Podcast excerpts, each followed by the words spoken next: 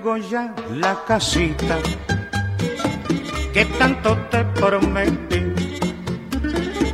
y llena de margaritas para ti, para mí. Será un refugio de amores, será una cosa ideal.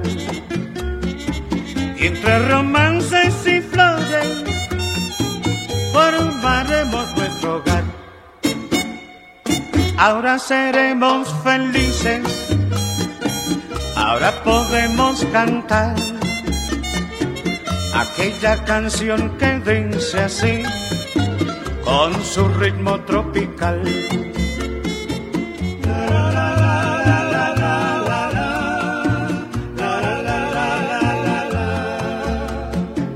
Que Dios nos dé mucha vida negra y mucha felicidad.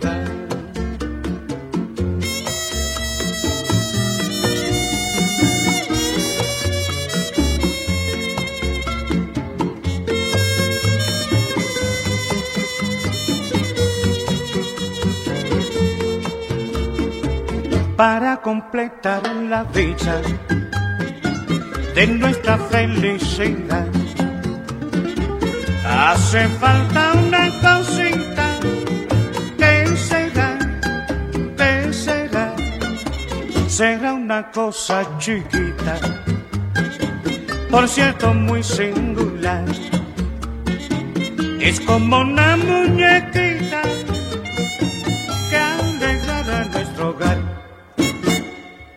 Ahora seremos felices, ahora podemos cantar. Aquella canción que dice así, con su ritmo tropical. La, la, la, la, la.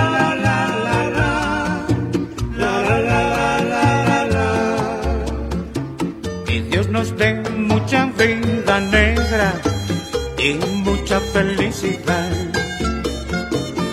Dios nos dé mucha vida negra y mucha felicidad. Que Dios nos dé mucha vida negra y.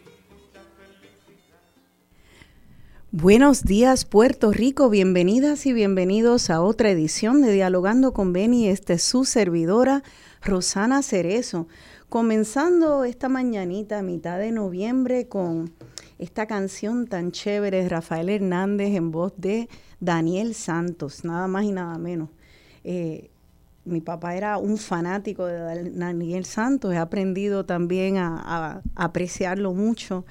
Y escojo esa canción porque habla de ese sueño que todos tenemos, que es de tener una casita, de tener algún espacio que podamos llamar como un espacio propio. Muchas veces eh, el tema de hoy, eh, que es la historia del diseño en Puerto Rico, a veces pensamos en nuestra casa, antes que nada, pero porque pensamos dónde van los cuartos, eso es un, una decisión de diseño, eh, qué cuadro pongo, qué me dice ese cuadro, ese cuadro también es diseño, qué colores escojo.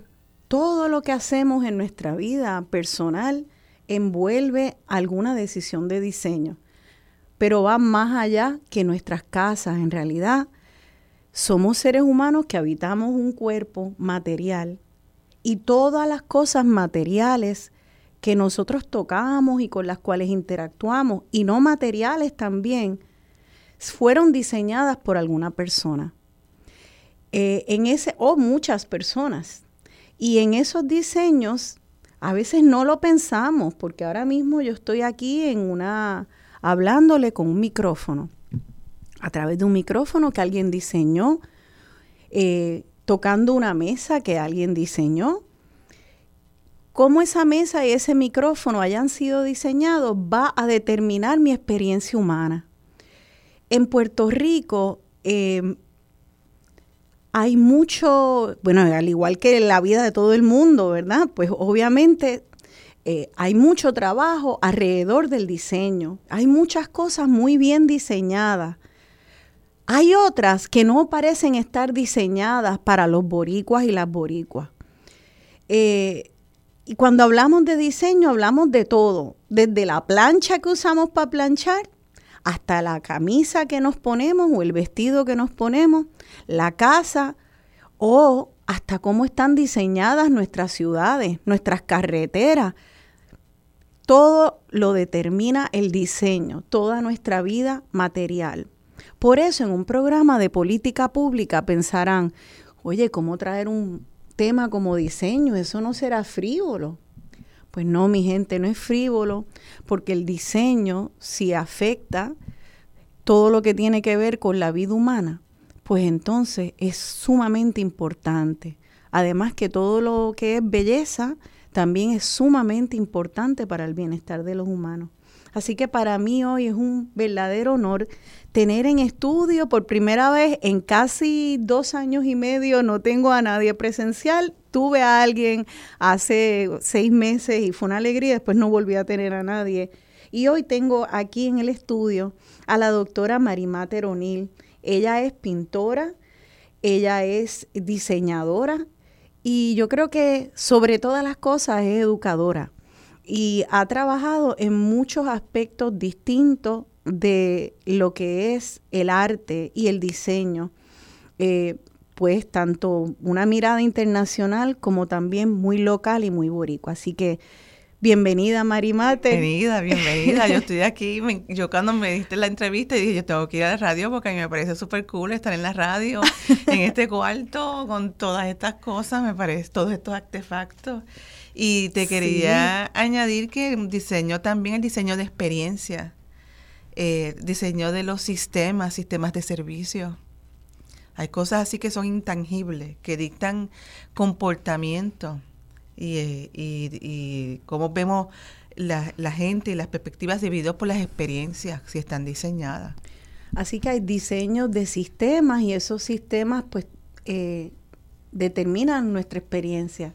Pues si vamos a obras públicas y cogemos un numerito, ahí alguien diseñó un sistema. Exacto, eso es correcto. Si esperamos cuatro o seis horas por un doctor, ahí hay un diseño de un sistema. Es bastante diabólico, pero sí, hay un sistema.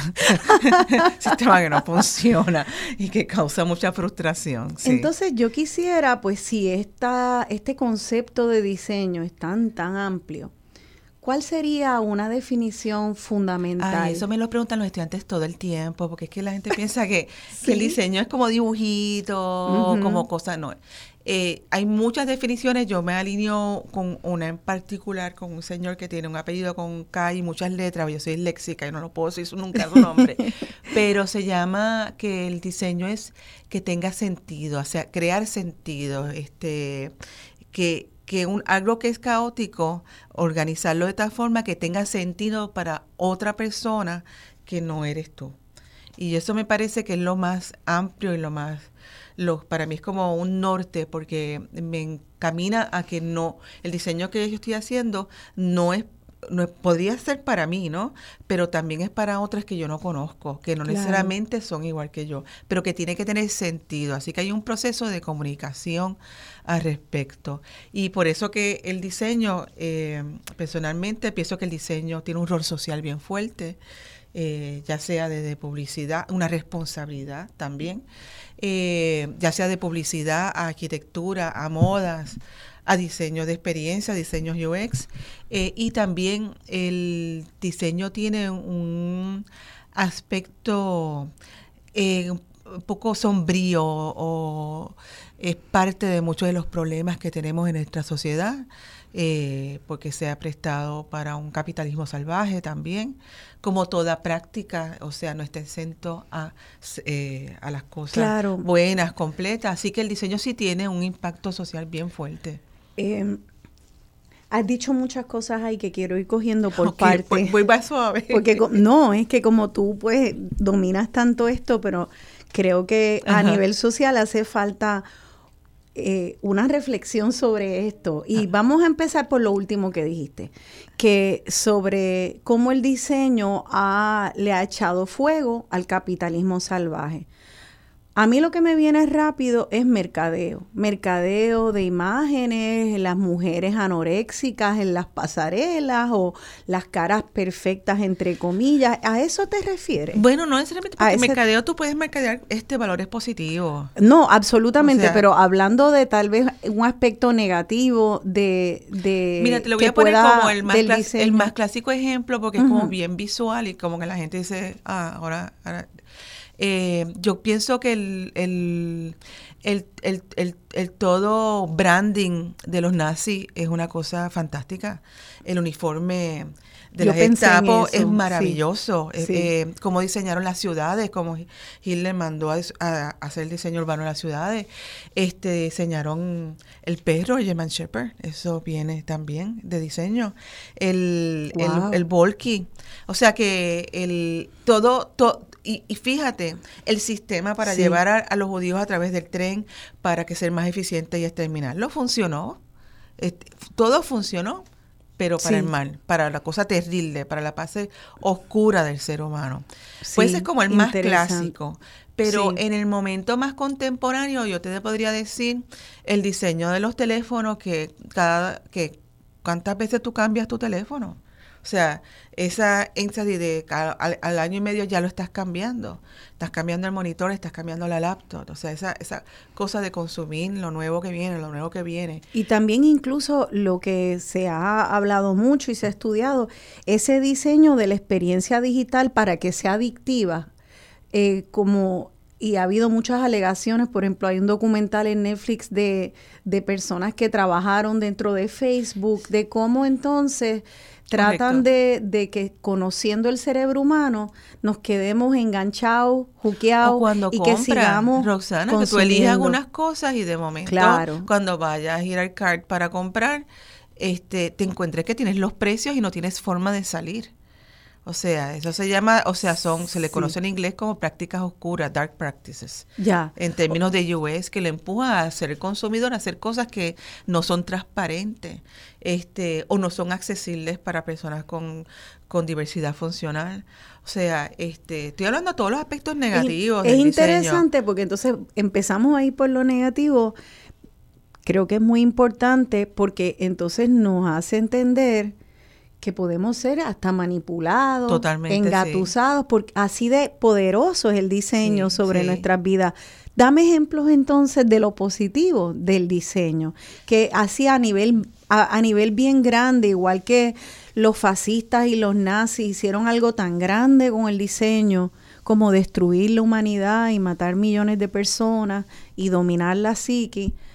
Así de fuerte fue el diseño en esa estrategia hay diseños que tienen, y a veces no lo pensamos, unos efectos positivos. Yo diría que sí, voy a, pero me voy a ir bien para atrás, bien para atrás. Sí, sí, por pero, favor. Pero así, mira, wow, fuimos en el viaje para allá atrás. Este, en el nacimiento, cuando Brunelleschi le, le comisionaron hacer el, domo de, de Florencia, que él hizo esa, tapó la ventana, le puso un hoyito para mirarlo por ahí, porque el constructor no entendía, el contratista no entendía cómo de una cosa 2D se podía hacer algo 3D en los planos, no los comprendía.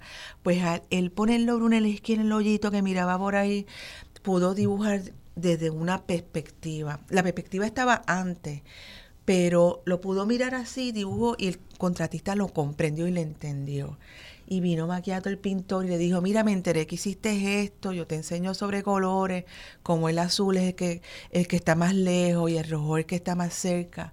Si tú me enseñas esto, yo te enseño lo otro. Ah, Pasaron 50 años, vino este tipo, se llama Alberti, escribió un libro que se llama Tratado de la Pintura, que es un libro de metodología y lo llamó la, eh, la ventana de, eh, esa metodología la ventana de Alberti todos y todas y todas aquí conocemos la ventana de Alberti. Es el monitor, es el cama del cine, él es el...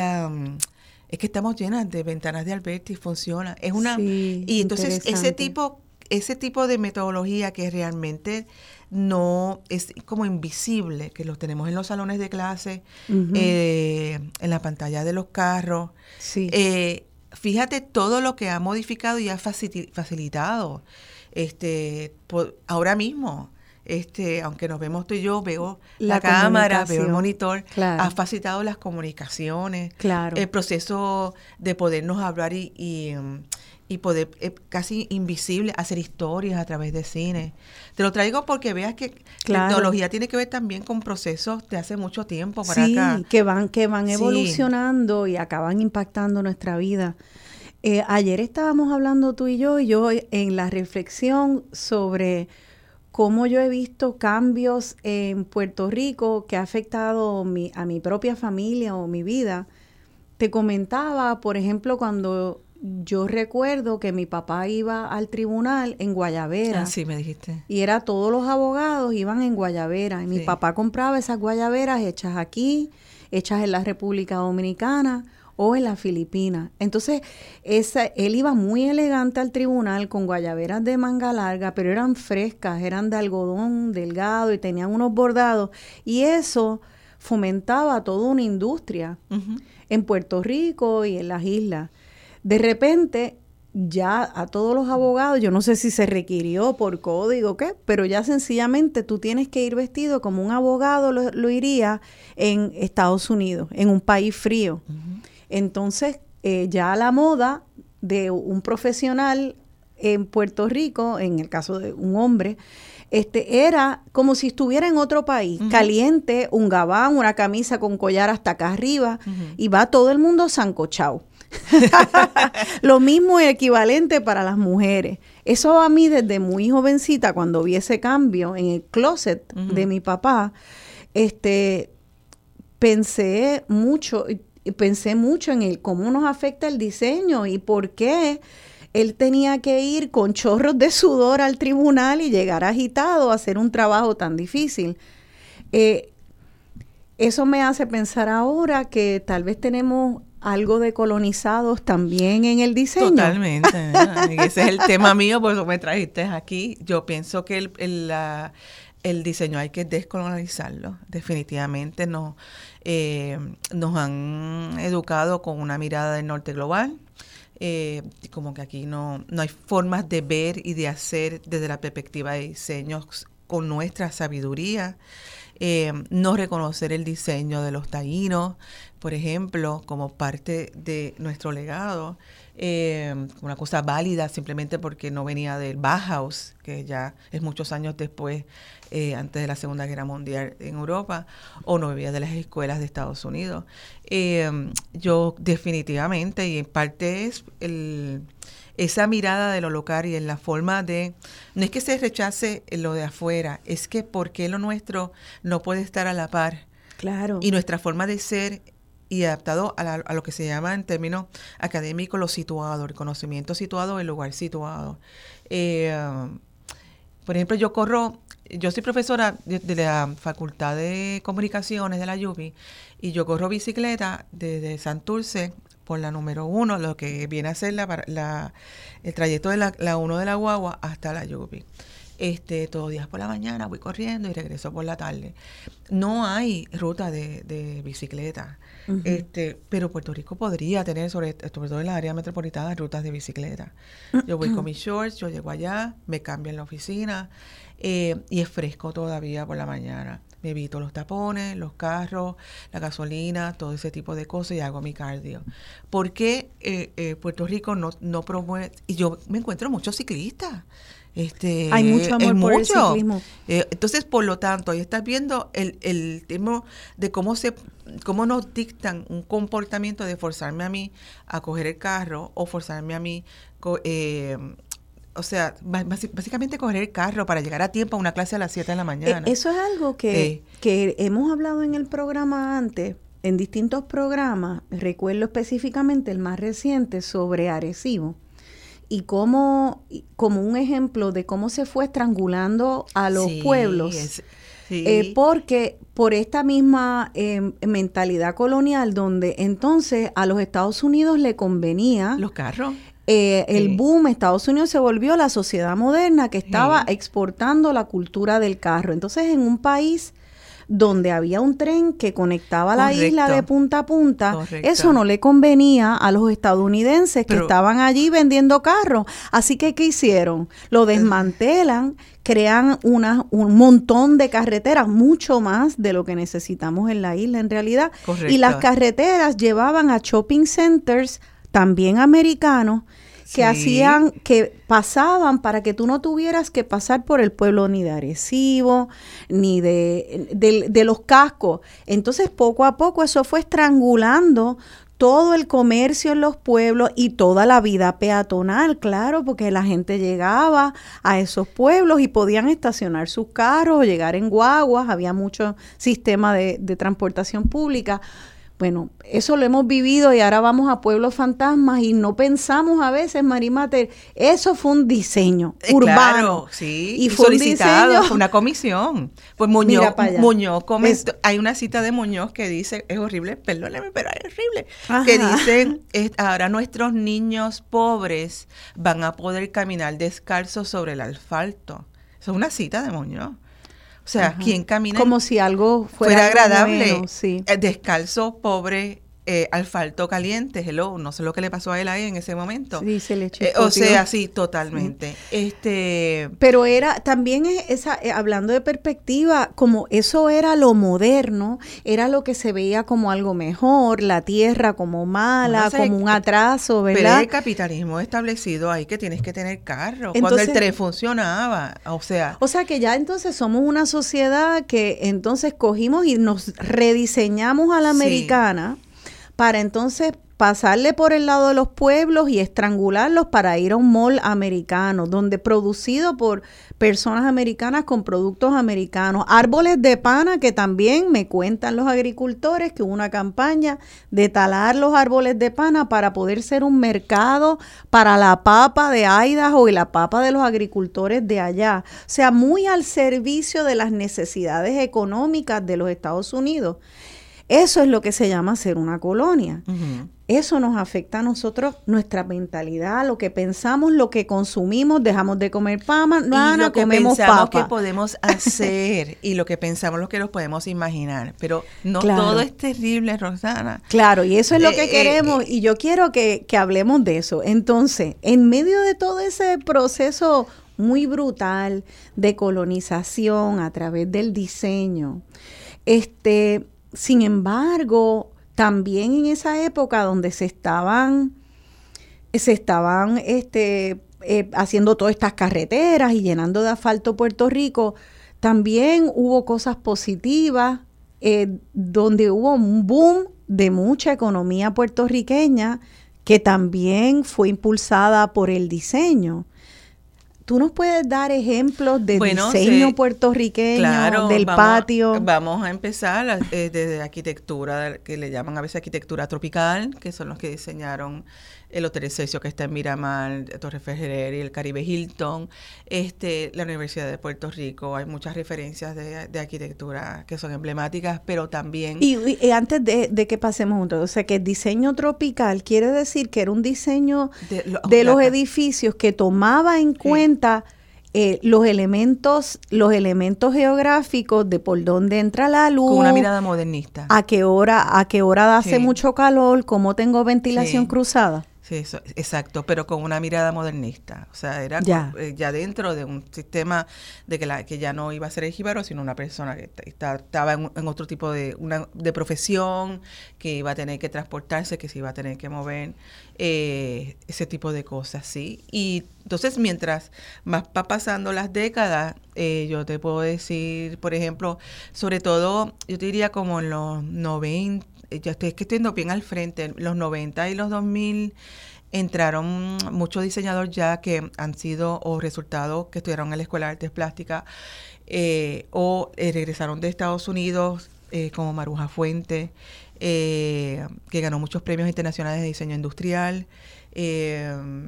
aquí en Puerto Rico tenemos en, con, con, calma de Matisha Marshall, que trabaja con una cooperativa para hacer su, su, su eh, cartera y su eh, todo, ¿cómo se llama esto? Las mochilas. Mochilas en el viejo San Juan. Todo eso, exactamente. Y, y, una pregunta, este, y perdona que me vuelva, quiera volver un momentito atrás, eh, porque estoy pensando en mi infancia, y yo era niña en los 70 y recuerdo González Padín, recuerdo Velasco, recuerdo los jingles, recuerdo los logos. Eh, me doy cuenta que gran parte de mis recuerdos de lo que era ese Puerto Rico con muchos negocios locales, correcto, todo en español, con una moda que estaba en esa transición entre sumamente hispana y ya entrando lo, lo estadounidense. Este, pero recuerdo mucho que lo, la economía local tenía un sabor local. Eh, Como debe ser. ¿verdad? Como debe ser. Me acuerdo eso de es de Velasco, aquella, aquella el jingle con aquella letra. Eso era cuando Plaza Las Américas era una fracción de lo que es hoy.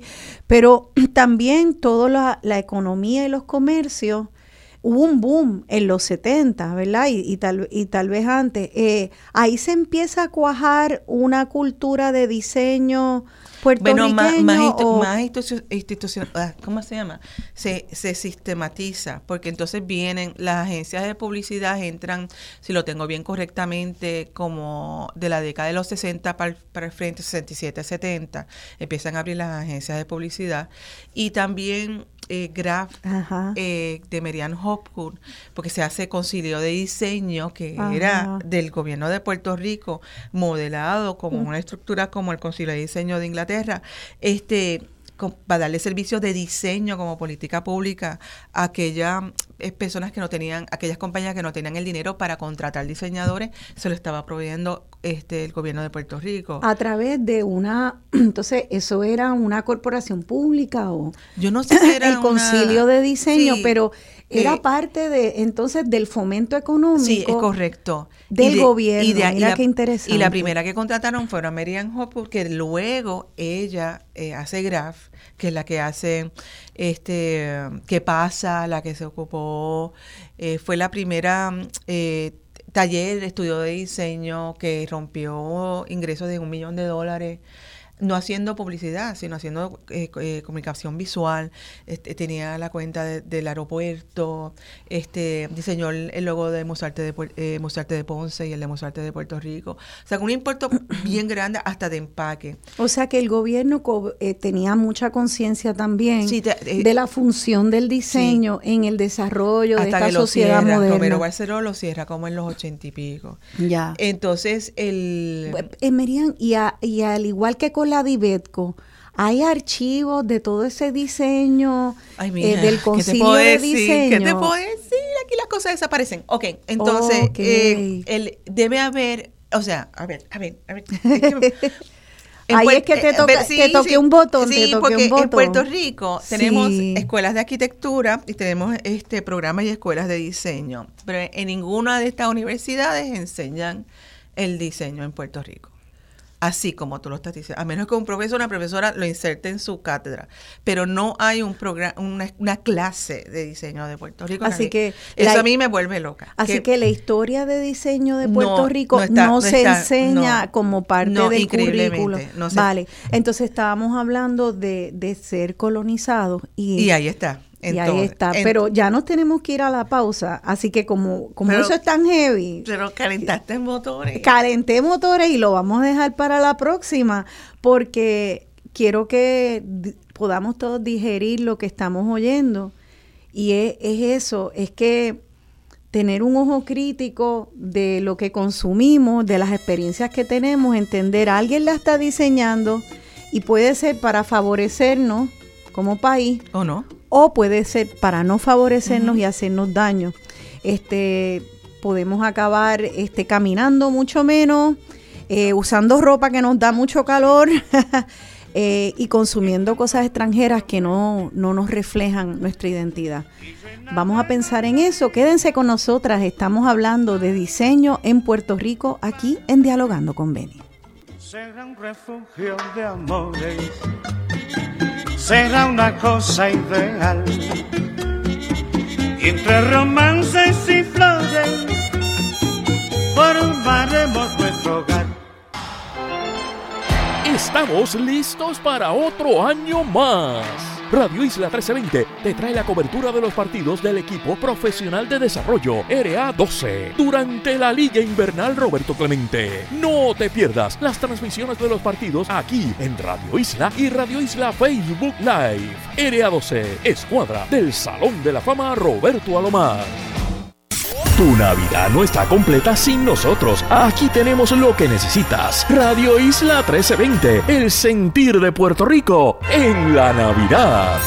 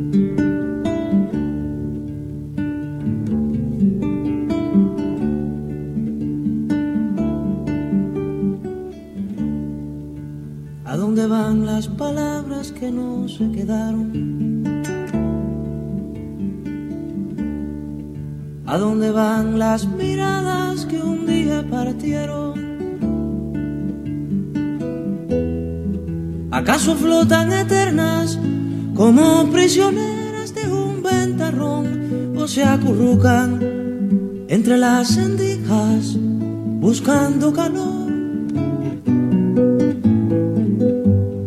¿Acaso ruedan sobre los cristales o a gotas de lluvia que quieren pasar? ¿Acaso nunca vuelven a ser algo? ¿Acaso se van? a dónde van? ¿A dónde van?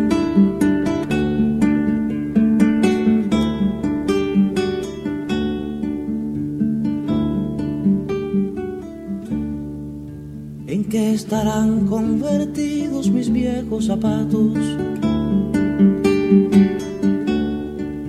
¿A dónde fueron a dar tantas hojas de un árbol?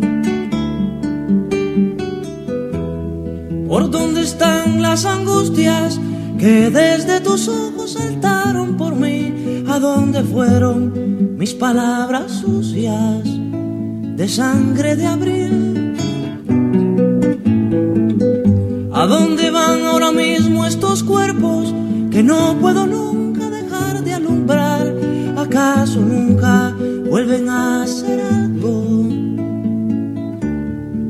¿Acaso se van?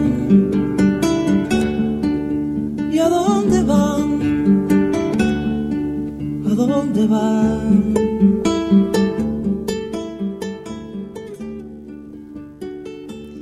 De vuelta al segundo segmento de Dialogando con Beni. He estado dialogando con la doctora Marimá Teronil. Ella es pintora, educadora y diseñadora. Esa canción, ¿A dónde van? de Silvio Rodríguez, nos hace preguntas, ¿no? De dónde va todo lo que dejamos atrás desde los zapatos viejos, eh, la casa, las casas de antes, nuestra ropa, los afectos, está todo bien ligado. Y estábamos hablando de eso, de cómo el diseño afecta a nuestra vida más íntima, desde el diseño del zapato que hasta esa guayabera o ese chaquetón que pues, se ponía después mi papá que hacía que sudara porque no estaban pensando en en personas en Puerto Rico, en el trópico, y pues como de verdad que como sociedad hemos tenido el beneficio de buen diseño y también la calumnia del diseño colonizado que no piensa en nuestra realidad ni, ni del clima, ni de las necesidades humanas, ni sociales.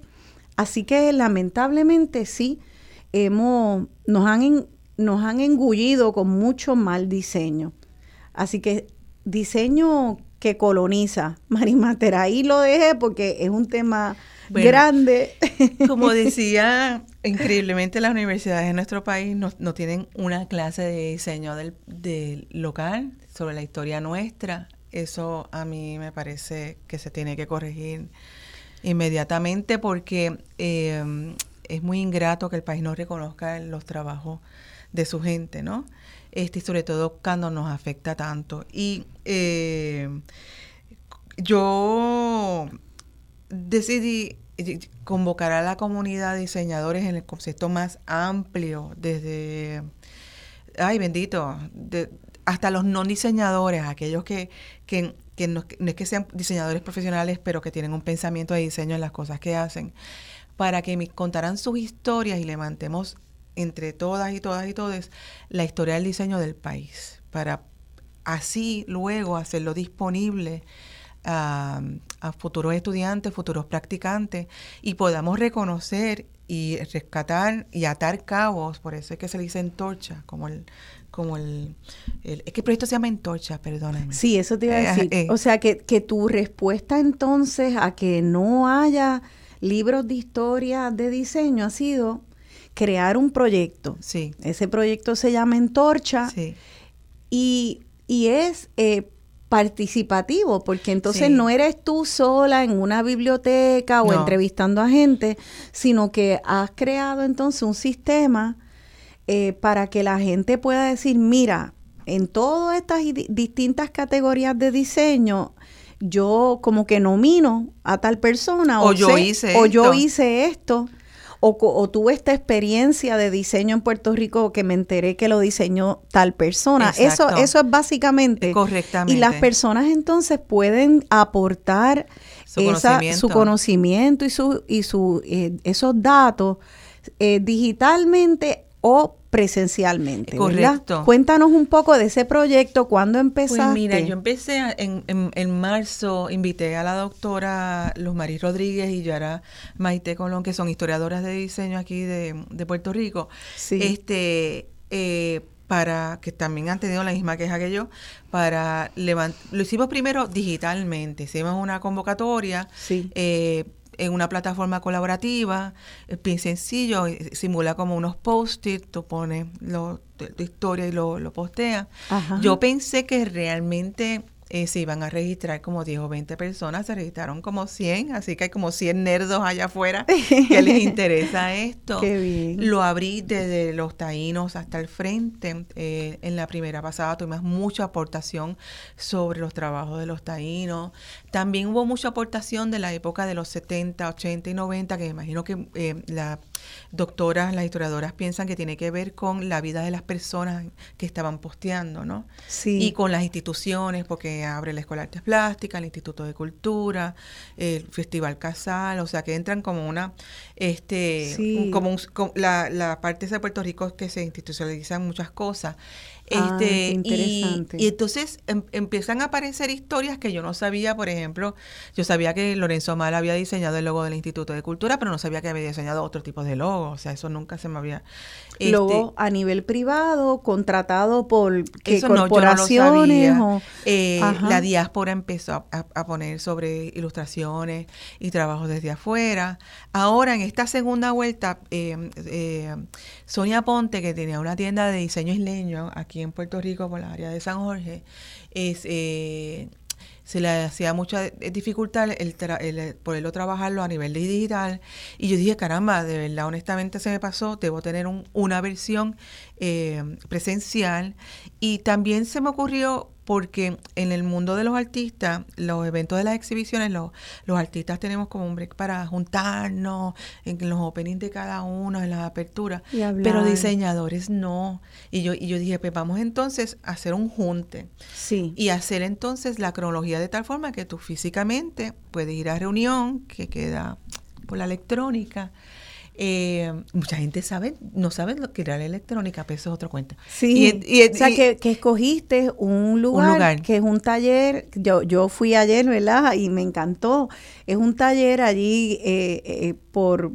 Eh, carretera? Por, por, Coupé. Eso es Coupé y entonces se llama, es un edificio de la antigua electrónica donde había una ferretería muy conocida. Correcto. Ya no dice la electrónica, pero los oldies, pues lo conocemos como en la Google electrónica. aparece como la electrónica bien cómico. Todavía, y ahí abajo, un poquito escondidito. Que es el taller de Eh, Pablo, porque es un diseñador industrial que hace muebles. Pues qué bien, y ayer, ayer entonces el, eh, se dio la segunda convocatoria Segunda para vuelta, las sí. personas pudieran, en los que no quieran hacerlo digital o que, o que no puedan, eh, pueden ir en persona. Esto se va a abrir cuántas veces. Este eh, sábado esta- se vuelve a abrir de nuevo. Yo voy a estar este sábado y el sábado más que siguiente, de 2 a 5 de la tarde.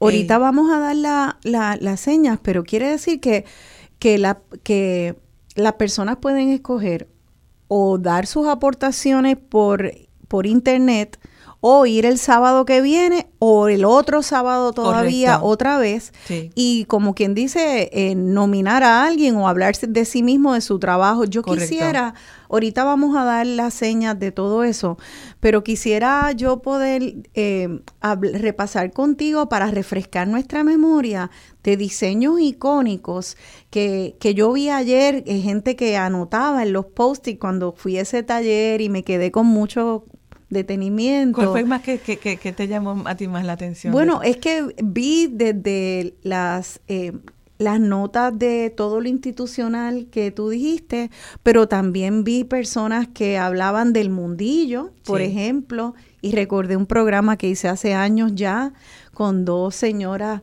de Moca sobre el mundillo y toda la historia que viene en esas puntadas, este, unos diseños que eran muy boricuas, así que me alegró mucho ver el mundillo. Eh, Me imagino que habrá visto lo de Caribe China. vi Caribe China y yo dije, yo este nombre como que lo he visto, pero yo no sabía, me olía conocido y quería que tú hablaras de Caribe China. Caribe China, eso está en- este, estaba en Vega Baja porque ellos tenían es, es vajilla, va- vallija- va- Vajilla. vajillas. Ajá. Ellos fueron los que hicieron las vajillas de, del restaurante de las Naciones Unidas. Wow. O sea, eh, eh, estaban al lado de, que todavía existe, de las alfombras Vysotsky, Vysotsky por ahí, este, que fueron los que Wow. le, tú sabes, el, el oval de, de la, la clase eh, de la oficina del presidente de los Estados lo Unidos. que le llaman el Oval Office, importante que está el emblema, reuniones. la alfombra que te emblema, este, hubo un momento que esa alfombra lo hizo Vysotsky. Eso era una fábrica de, de, de alfombras puertorriqueñas. Aquí en, sí, Puerto Rico. O sea que hicimos vajilla con Sí. Caribe Sí. China y Vysotsky era de alfombra. de alfombra, o sea que aquí unos momentos que hubo, o sea, Y se exportaban a lugares muy importantes. sí. Y esa vajilla, ¿cómo, ¿cómo era? ¿Tenía un sabor caribeño? pues mira, los ¿Cómo diseñadores era? de los diseñadores de Caribe China no se conocen. Hay una hay un libro sobre eso que lo puse en la exhibición y también este mm, eh, Caribe China lo, había comprado Sterling, no, era de Sterling, que es una compañía de Estados Unidos, pero era toda producción local. Mira para Y allá. entonces el, el tenía, to- o sea, las pajillas de, de los restaurantes de Caribe Hilton, eh, la concha, todo eso era. Las vajillas. Entonces tenía Así la- que la- si tú viras el plato, De va a decir Caribe China. Sí, pero Pues miren sus platos, por si acaso alguien tiene vajilla. Yo me imagino que eso debe ser Pero como ten- de coleccionista. Sí, pero tenía una propuesta. eh, Caribe China es bien cool porque tenía una propuesta no solamente para las Naciones Unidas y, y los hoteles en la concha, pero tenía también una vajilla para las personas normales y comunes y corrientes que podían, tener su vajilla, el buen diseño para todo el mundo. Esa era la propuesta de Caribe China. Mira Eh, para Por allá. eso es que, eh, o sea, yo tengo Caribe China, todavía se ¿De consigue. veras? Sí, se consigue en, en- ¿cómo es que se llama?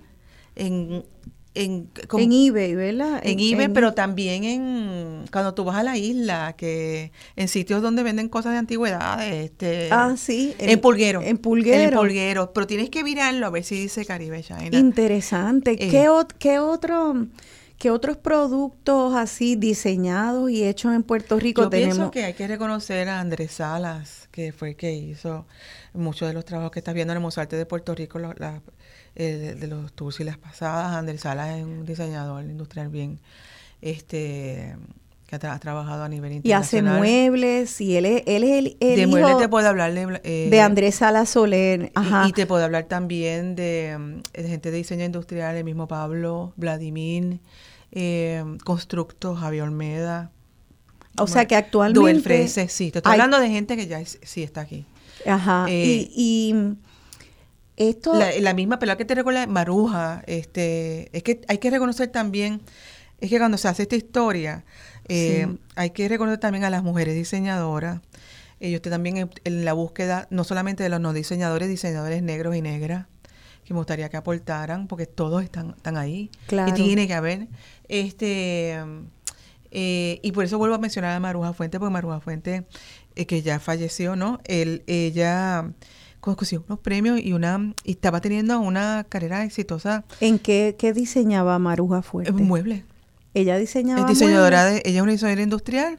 Eh, hizo unos muebles para que el molding que se, que se ponía en la pared para, para tú sentarse desde la pared. Este, se, se intentaba también como propuesta para paradas de guagua. Este ganó un premio muy internacional muy importante y vendí y, ya estaba empezando a vender sus productos pero murió joven de cáncer. Este. Ya, ok. Y, y una cosa, hablando de muebles, también yo inmediatamente que mencionas muebles, pienso en esos muebles icónicos de, de Puerto Rico, las mecedoras, que por ejemplo yo tengo unas en casa heredadas de una tía mía de Aguadilla, que eran hechas en Aguadilla, con pajilla y todo labrado. Mi mismo abuelo, que era un maestro de escuela, Benito Cerezo, él hacía, porque tenían clases de, de vocacionales, de hacer muebles. Y yo tengo una mesita de teléfono y él no era diseñador, pero muy bien hecho y me sorprende que hubiera una época en Puerto Rico donde a los jóvenes se les enseñaba a diseñar y a construir muebles. Esto lo estaban haciendo en las escuelas públicas allá en Aguadilla y por eso yo tengo un escritorio hecho por mi abuelo y sabe Dios y estudiantes eh, y par de mesitas.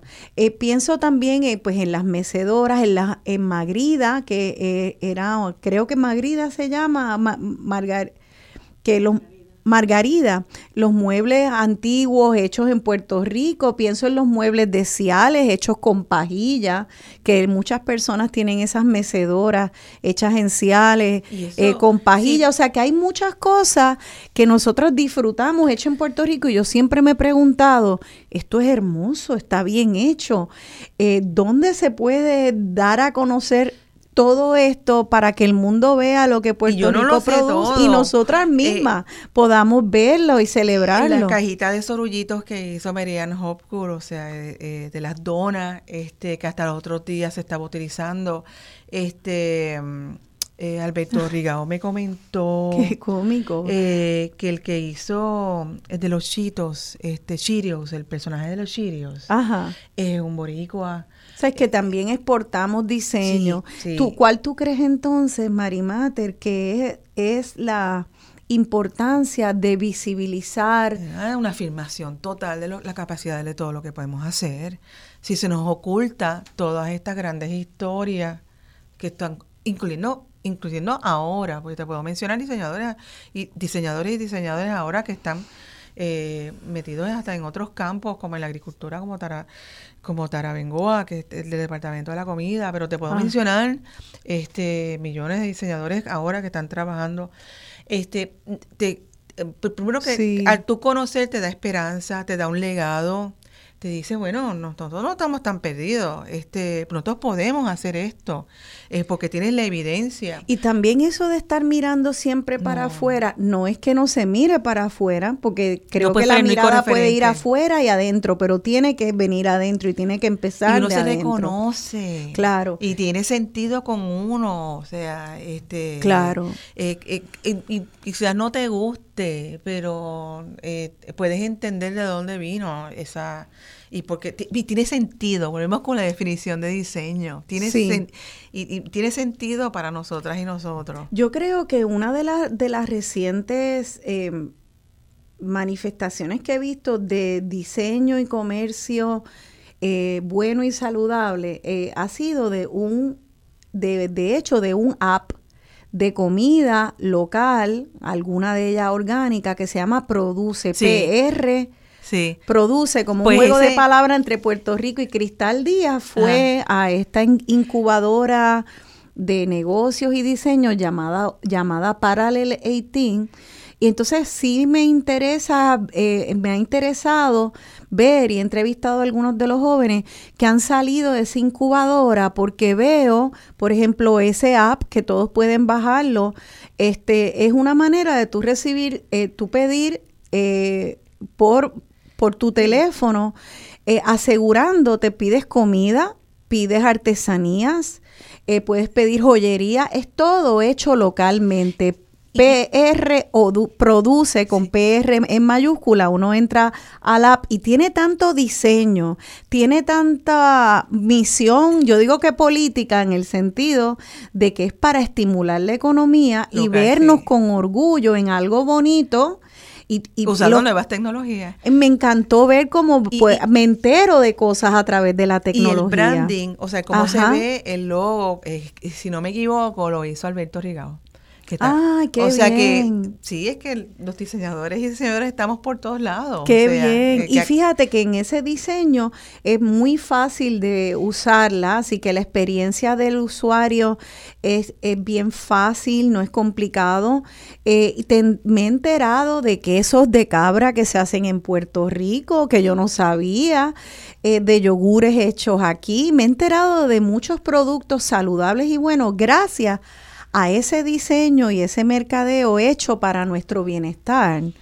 Eh, y como eso tienes que, estoy segura que tiene que haber muchos otros ejemplos, Claro, ¿verdad? ¿Tú para eso que- es lo de Entorcha, para que todo el mundo aporte y pueda decir y puedas identificar los productos, puedas identificar los, los branding, este... um, en el campo que sea, en el campo que sea, es- sí. sí, lo- en el campo que sea, desde moda, ilustración, eh, de diseño de producto, diseño de, de empaque, el branding. El branding es cuando tú ves el logo Sí. y tú identificas, ah, ese es- es produce, porque lo has visto cuando pasas con el carro. Sí, es, y es tan importante porque a veces no entendemos por qué gravitamos a un producto sobre otro. Entonces yo creo que, que los productos locales para poder competir en un, en un mercado con tanta influencia de otras partes, es bien importante que sean atractivos porque al final acabamos hablen, gravitando. Y te hablen de una manera ¿Verdad? que tú entiendas. Claro, claro. O sea, es que, que, que, lo, que lo puedas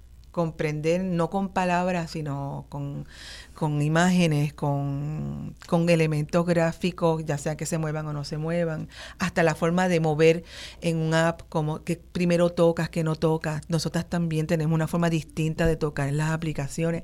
Así que todo eso se, se entiende y se engancha. Eso, eso es interesante porque Pero ahora entiende la importancia de la historia. Si no sabemos, no podemos hacer esas conexiones. Y, y claro que entonces si no lo sabemos que ya lo hicimos, que lo hemos hecho bien, que lo hemos hecho que funciona y bonito y, y con sentido de identidad, pues si no nos enteramos y los jóvenes no se enteran de eso, el riesgo es muy grande. Primero de acomplejarte porque piensas que vienes de un sitio donde que no produce nada.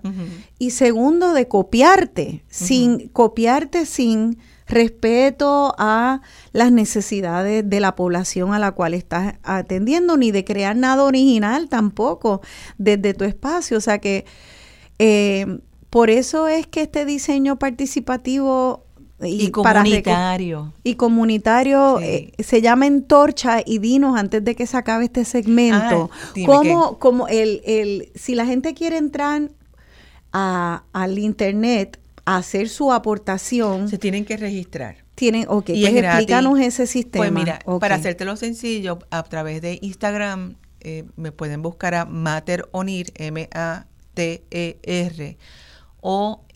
O-N-E-I-L-L, Mater Onir, y en, en la, eh, Instagram te, te hay un botoncito de, la- de bio que, que es sobre, que tiene un link, tú vas aquí y vas a ver, eh, registrarte para Entorcha.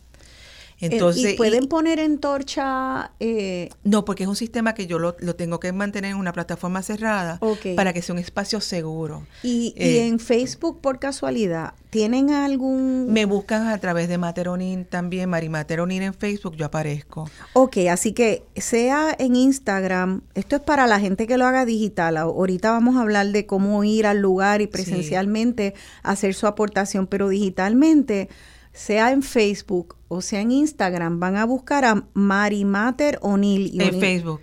Y en, y en, Y en Instagram es Mater Onir. en, en Instagram es Mater O'Neill y O'Neill se escribe O-N-E-I-L-L. Entran ahí y van a encontrar entonces en la biografía Sí. el enlace y ahí los pasos me imagino que es estará bien, sencillo, fácil poner tu nombre, ta, ta, ta, ta, y yo entonces yo lo recibo, le mando el, el- el- porque la plataforma se accede con, con contraseña, porque para mí es bien importante que sea un espacio bien seguro para todo el mundo, este y que se sientan cómodos. Entonces las instrucciones son bien sencillas, tú es- funciona como un- simulando un post-it, tú pones, tiene unos años, unas décadas, los post-it están en colores según los términos, si hay un diseño que no, no- tú no encuentras tu categoría, pues tú lo pones. O sea que ahí tú te puedes, no, como, nomi- como quien dice, nominar a ti misma o a otra persona. Se va a recolectar entonces mucha data, porque me imagino que va- la gente estará eh, mandando de todo. La primera vez se, se, colectó y entonces eve- esto se va a abrir tres veces al año. Esta es la segunda vuelta. Luego se cierra, se revisa lo que se ha hecho y después viene una tercera. ¿Hasta cuándo pueden en esta segunda Hasta el vuelta 26 entrar? de noviembre creo que es que se cierra en, en internet y al mismo tiempo en reunión, pues entonces ese último sábado que va que son las charlas de Marí, es que va a haber dos charlas en reunión física, eh, una en online con Luz Marí, que se va, eso va que los que se registran van a recibir una información de cómo acceder a la charla de Luz Marí y una charla este sábado en este próximo sábado en reunión con la doctora Yara, eh, que esa ya es física presencial allí. Este, Vale. O sea que eh, ahora estamos en la segunda vuelta de recolectar data. Hasta el 26 de noviembre pueden entrar a registrarse. El enlace lo encuentran eh, sea en Facebook buscando a Mari Mater O'Neill o en Instagram a- bajo Mater O'Neill. Y si no, pueden ir presencialmente allí a reunión. Eh, ahorita vamos a dar la seña, yo también lo voy a poner en mi página de Facebook y quedan dos sábados más en esta segunda vuelta. Es Luego correcto. pues anunciarán la tercera y última vuelta. Eh, va a haber otra oportunidad al bate Sí. para volver a nominar a personas o Correcto. hablar y dar información. Entonces, una vez recaudes toda esa información, eh, ahí, ahí eh, publicarán un libro. no, no vas muy adelantada. Ahí viene el trabajo ingrato silencioso de las, doc- de las doctoras, y me imagino que entrará más gente, de verificar los datos. Claro, porque no Y- pueden ponerse a publicar lo que y sea. decir, este, eh, Rosana, no entendí tu letra, no entendí lo que dijiste, quiero chequear, quiero verificar, este, que tú que existe con esto.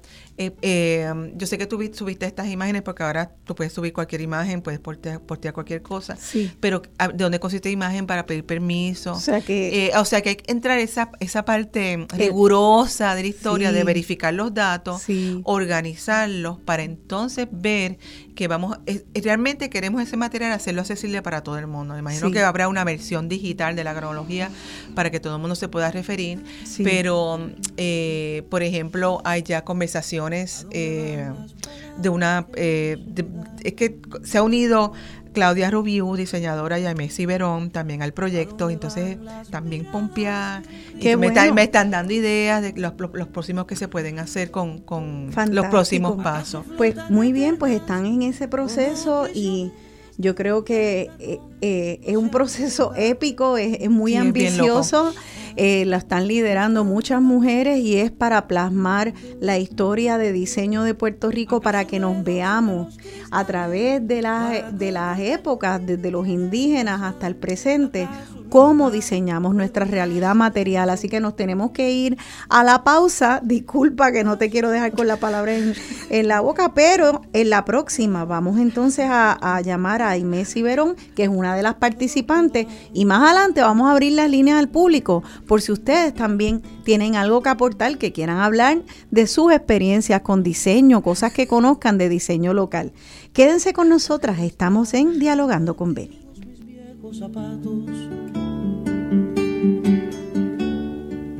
¿A dónde fueron a dar tantas hojas de un árbol?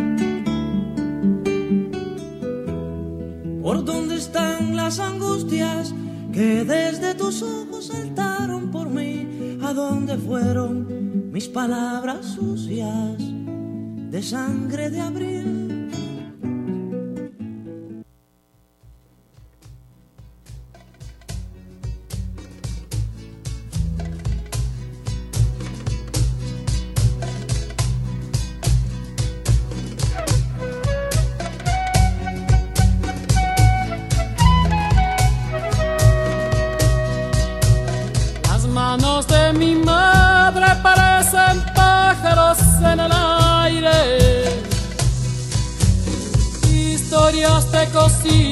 Entre sus alas heridas de hambre. Las manos de mi madre saben qué ocurre por las mañanas.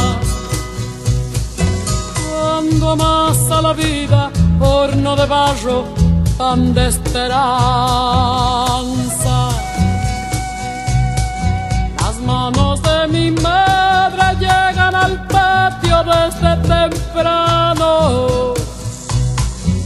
Todo se vuelve fiesta cuando ella juega junto a otros pájaros, junto a los pájaros que aman la vida y la construyen con los trabajos. Cotidiano se vuelve mágico, se vuelve mágico.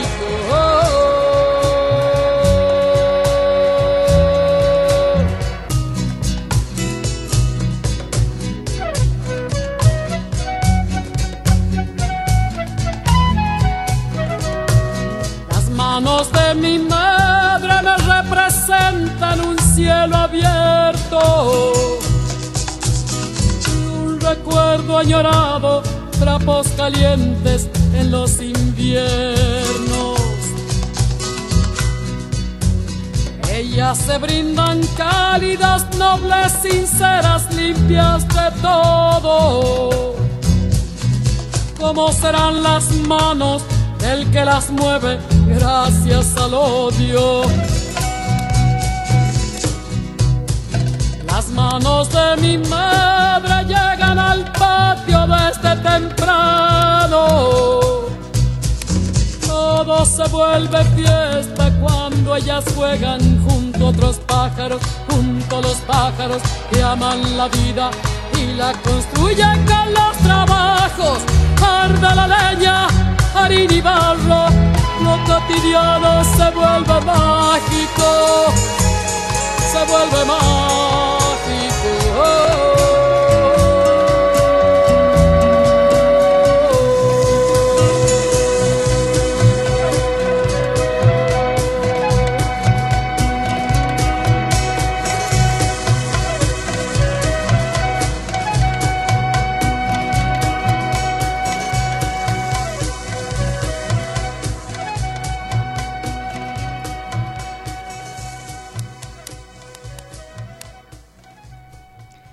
Aquí de vuelta dialogando con Beni, estoy dialogando con Marimá Teronil, artista, educadora, diseñadora y ahora también una de las fundadoras del proyecto Entorcha, archivo comunitario de la historia del diseño de Puerto Rico.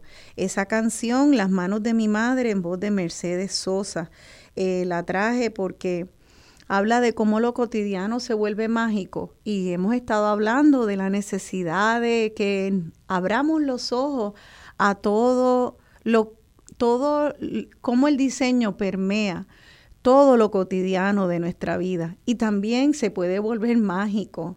Eh, para mí, para mí es hermoso como poder tener objetos que yo siento que funcionan bien o productos que funcionan bien, una ciudad que funciona bien. Yo acabo de llegar de un viaje, como algunos de ustedes saben, donde fui a distintas ciudades de España y llegué con eso, como todas estas ideas alborotadas, porque me, me di cuenta, pero ven acá, estos españoles que mucho caminan, esto está brutal. Entonces caminan, pero, pero son como si hubieran abierto un carnaval todos los días.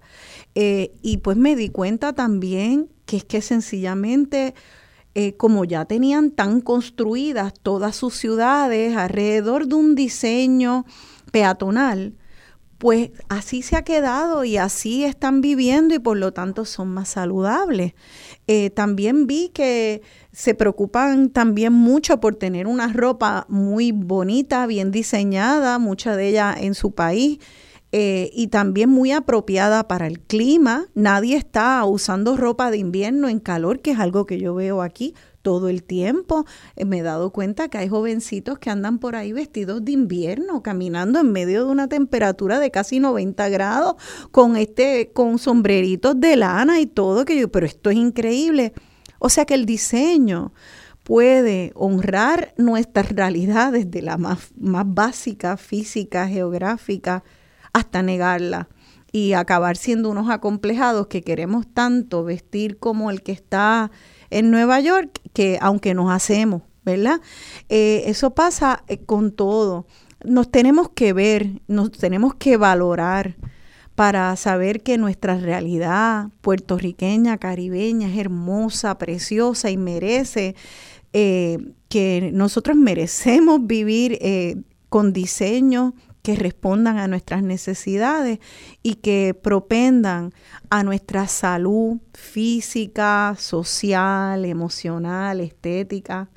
Em, así que la historia del diseño en Puerto Rico, pues estas mujeres eh, han creado este espacio que se llama Entorcha, muy ambiciosamente diciendo, no, la historia de diseño puertorriqueño se tiene que enseñar y tenemos que recoger estos datos y toda esta información con un diseño participativo. Todas las voces van a entrar. Eso es enorme.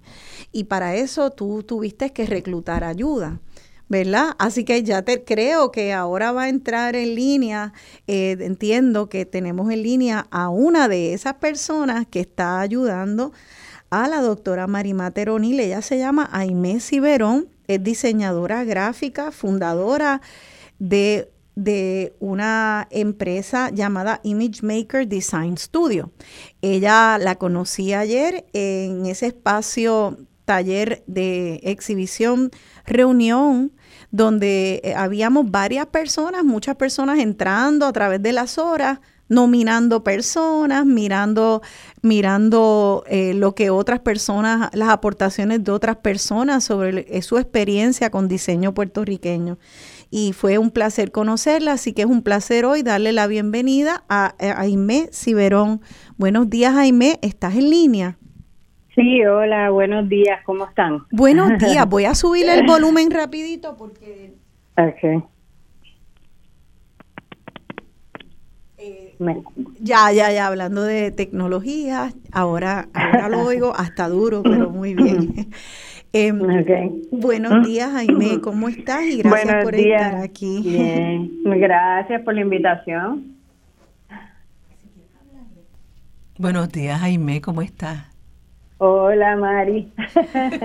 pues, Jaime, no sé si has podido escucharnos hasta este momento. Sí. Y nuestra conversación, pues, a mí me interesa eh, saber entonces eh, cómo tú entras a este proyecto tan ambicioso, más bien por qué tú entras, porque suena como algo épico, o sea, es como decir, me voy a, me voy a apuntar para eh, a rayos, recolectar la historia desde los taínos, los españoles, este, los 50, eh, hasta el presente, es algo, es una locura. Y, a la misma vez, pues suena tan necesario, pero eh, ¿por qué tú te apuntaste a esa locura tan ambiciosa? Pues mira, eh, conozco a Mari Mater, ¿verdad? Hace tiempo, pero he seguido su trayectoria, ¿verdad? Y la admiro muchísimo, pero no vinimos a conseguir hasta un evento que estuvimos hará como dos semanitas atrás. La vi a ella, parte de la presentación de eso que hizo en AIGA en Seattle, y me estuvo impresionante, ¿verdad? O sea, que ella se está dando la tarea de documentar todo todo el diseño y todo lo que está pasando en Puerto Rico en relación al diseño. Ustedes estaban, y perdona pues, que te moleste, pero es que quiero explicarle los términos que ustedes usan dentro de su gremio a la gente que nos escuchan. Eh, dice que estaban en una conferencia en Seattle, eh, ¿era de qué? De, de como un consejo de diseño. ¿Ah? No, es de diseño, es, la es una conferencia anual que hace el AIGA, que es la Asociación de Diseñadores este, ¿verdad? globalmente. Y entonces este estábamos, este año le hicieron en Seattle y nos vimos allá. Y esa, y esa asociación de diseñadores eh, incluye, incluye participación, pues ustedes estaban allá, hay muchos diseñadores puertorriqueños y puertorriqueñas que pertenecen a esa asociación. Lamentablemente no. Lamentablemente no, ese es un tema que siempre que nos vemos, etcétera, etcétera, y por chat lo hemos hablado, ahí quien se ha dado la tarea grandemente ha sido Alberto Rigao, que ha estado ahí, tú sabes, tratando de, de traerlo a Puerto Rico y expandir, pero pues hay ciertas reglas y ciertas cosas que hay que cumplir, pero estamos esperanzados en que eventualmente podamos lograrlo y hacer una sede eh, de Puerto Rico, pero ahora mismo pues diseñadores como nosotros puedes pertenecer a otras de las que hay este que ellos tienen en Estados Unidos, etcétera, etcétera, y, como quiera participas y te hacen parte. Y eso, eso me imagino que es importante para ustedes dentro del gremio de diseño, porque ahí es que Puerto Rico se pone como en las Olimpiadas de diseño, ¿verdad? Entra a la palestra pública a, decir esto es lo que nosotros hacemos, esto es lo que entran en diálogo creativo con lo que otras personas en el mundo están haciendo y eso para nosotros en Puerto Rico eh, puede, puede ser eh, muy importante porque estábamos hablando cómo el diseño eh, es el eje de la economía, es el eje del diseño urbano, de cómo caminamos las calles o no las caminamos, este, cómo nos vestimos. O sea que es algo que es muy importante y sin embargo no estamos muy representados en ese espacio público mm. internacional eh, donde se comparten ideas y se pueden ver esos modelos de cómo otros países están haciendo cosas que funcionan. Eh, ustedes entonces tienen eh, esa meta de poder eh, visibilizar a Puerto Rico al mundo. O sea, y entrar en ese diálogo internacional. Claro, claro. Mira, cada vez que ¿verdad? se comparte y, y llevamos el diseño y hablamos del diseño fuera de Puerto Rico con otras personas, ¿verdad? De Puerto Rico nos damos cuenta de la importancia de tener esa conexión porque hoy en día no existe, hoy en día todo es global y todo el mundo se comparte. Yo he hecho trabajo desde aquí, desde la isla a Estados Unidos, he trabajado hasta con gente, ¿me entiendes?, de, de South Africa, de todas partes del mundo. Y cuando tú te reúnes en estos sitios presenciales te das cuenta que todos tenemos el mismo goal común de poder, representar nuestra nuestra este nuestro deber de diseñar y documentar y de explicar las cosas bien y que sean tools para el uso de todo el mundo y facilite la vida de la gente. Cuando ahorita mencionaste Paralel, por ejemplo, Paralel nos ha puesto, yo te diría que Paralel ha hecho una labor espectacular en poner a Puerto Rico en el mapa en un montón de, de maneras, no tan solo con lo que ha salido de Paralel, que, han, que han salido cosas maravillosas, como también ha viene mucha gente de otras partes del mundo a educarse aquí en Puerto Rico a través de Paralel. Eso es huge. O sea, eso es bien grande y nos ha puesto en el mapa bien, bien fuerte porque ha hablado con personas que saben de Puerto Rico a través de todo lo que ha pasado con tanto Paralel como otras aceleradoras. ahorita mencionaste de productos que te has enterado a través de esto. Yo he estado envuelta en el de yogur, Felice, que lo mencionaste ahorita. Este, el y de es yogur. un proceso. Ajá, que Sí, el de yogur de Ángela. Este, estuve con ella hand on hand, pude pasar por el proceso y ver todo lo que maravilloso que se está haciendo, ¿me entiendes? A través de todas estas aceleradoras. Y definitivamente ha cambiado mucho, mucho la mentalidad de cómo sentimos un orgullo espectacular por lo que se está produciendo en la isla a comparación de unos años atrás. Sí. Yo creo que hemos adelantado mucho, mucho, mucho ahí y está, está regresando gente de la diáspora, viendo el potencial y la calidad de talento que hay en Puerto Rico. Y eso está haciendo un cambio bien grande en todos los sentidos, que definitivamente este proyecto que está haciendo Mari Mater en este momento es buenísimo para porque contamos con mucho más gente, yo te diría que tiene un interés genuino en tener la historia del diseño en Puerto Rico que yo te diría hace 10 años atrás. Y yo pensaría que esto de rescatar la historia es algo que tiene que entusiasmarle a personas de todas las edades, porque cuando tú empiezas Claro. a ver, wow, mi gente sí que aportaba y hacía cosas chéveres desde siempre y ahora tú empiezas a tener eh, esperanza en el futuro, orgullo en tu gente y empiezas a, a- sentir que, que puedes volver, que puede, que puede volver, que Puerto Rico se puede apostar a Puerto Claro. Rico, ¿verdad? Eh, así que me, me da mucha esperanza saber que hay gente volviendo, que hay gente que está viendo que pueden eh, entrar a la industria de diseño desde Puerto Rico porque están viendo esa esperanza y creo que este proyecto de hacer un archivo histórico del diseño de Puerto Rico va a ser clave en poder seguir entusiasmando a, todos los boricuas de entender que pues aquí se produce, se produce bien y, y bonito también. eh, y que se haga para el bienestar nuestro, que nuestra economía empiece también a girar alrededor de lo local. Eh, Sí. yo no sé, ayer Aime hablaba contigo sobre también eh, la el interés particular tuyo como mujer en el diseño, de poder entrar a un proyecto que también, también está enfatizando la visibilización de las mujeres en este campo. ¿Por qué, por qué eso, cua- eh, de, de tu experiencia muy individual, tú crees que es importante a nivel social? ¿Cómo, ¿Qué es lo que ha habido en tu experiencia que te hizo entender que es bien importante visibilizar también particularmente a las mujeres y a personas como eh, marginalizadas de otra manera por la sociedad? Claro. Mira, yo pienso que es sumamente importante que nos demos cuenta que las mujeres tenemos la misma capacidad para correr un negocio, para hacer buen diseño y tenemos que quitar ese estigma de, de que de que pertenece a cierto grupo. Yo pienso que el diseño le pertenece a todos. Las mujeres definitivamente han, han habido en Puerto Rico uno de los primeros estudios de diseño que se llamaba GRAS, fue fundado por, por mujeres en unas épocas que jamás se hablaba, tú sabes, de empresarismo, branding y este tipo de cosas. Y mirando la historia, pues yo, ¿verdad? Que ahorita no te contesté la oportunidad que me está dando Marimate de hacerme parte del proyecto, el cual pues obviamente dije que sí.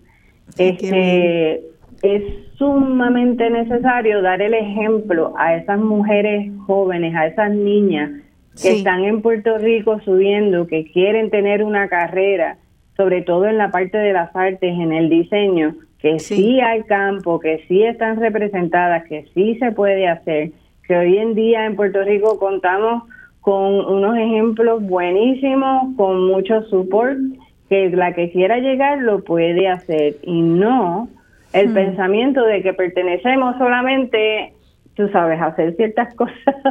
Eso, es bien importante. No- sí. Yo no sé si algunas No personas habrán visto esa, esa, esa serie que se hizo muy popular hace como 10 años atrás, se llamaba Mad Men. y era la historia de una agencia de publicidad en Estados Unidos y eh, pues sí, ahí, ahí pues era como en los años 60 y entonces ahí uno puede ver en esa, en esa serie en inglés cuán dominada por el machismo estaba, que las mujeres solo podían ser secretarias en, en, ese espacio creativo o empresarial, que las mujeres solo podían ser el objeto del deseo de hombre, a ver cuál, cuál era el sabor del día, el bombón de la semana y ponerla si acaso en una foto semidesnuda para vender un producto. Y esto que tú estás diciendo y lo que ustedes están tratando de hacer es una manera de decir, no, las mujeres somos creativas, eh, producimos eh, también ideas que se, tienen que ser escuchadas la necesidad, el punto de vista de las mujeres y son gestoras en, en esa industria que también es eje importante de nuestra economía. Eso es, eso es eh, tal vez sin querer queriendo, es bastante radical en una industria que históricamente ha sido muy machista eh, de muchas maneras, a muchos niveles, eh, en, en algunos espacios, especialmente con lo que tiene que ver con diseño desde las agencias de publicidad. Sí, las mujeres aportamos mucho a la economía de este país, lo que pasa es que no, eso no se menciona, pero un porcentaje grande hoy en día es jefa de familia, es la que trae el pan a la casa y es la que está dando el frente en todo el sentido de la palabra. Y eso no nos quita ser menos madres, menos con buenas esposas, menos compañeras, nada de eso. Yo vivo muy esperanzada porque tengo hijos jóvenes y veo esas niñas que están subiendo, que están ya con otra perspectiva y expuestas a otras cosas y tú las escuchas hablando y tú dices, el cambio viene, o sea, el cambio viene, nos va a tomar más tiempo, pero el cambio viene porque ya ellas se ven como jefas, como empresarias, cuando tú las oyes no es es decir, ay, si yo voy a ser como buena buena esto de mi casa, bueno lo otro, sino yo voy a ser jefa de mi empresa y yo voy a vender ropa, que es lo que a mí me gusta, y ya esa mentalidad está cambiando en todas esas generaciones que van subiendo. O sea, que es súper esperanzador. Es súper esperanzador y yo, yo creo que, fíjate, como este es un programa que hablamos mucho de política pública, eh, y no de política partidista. Y nos escuchan personas de todos los partidos y las ideologías políticas. Y una cosa que yo siempre traigo al programa, no importa cuál sea el tema, que no importa si usted quiere ser un Puerto Rico independiente como la República de Puerto Rico, si usted quiere mantenerse como un Puerto Rico en el Estado Libre Asociado o la soberanía, si usted quiere este, ser un Estado de los Estados Unidos, no importa la ideología política que usted tenga. Puerto Rico se tiene que parar en sus propios pies. Puerto Rico tiene que fortalecer su economía.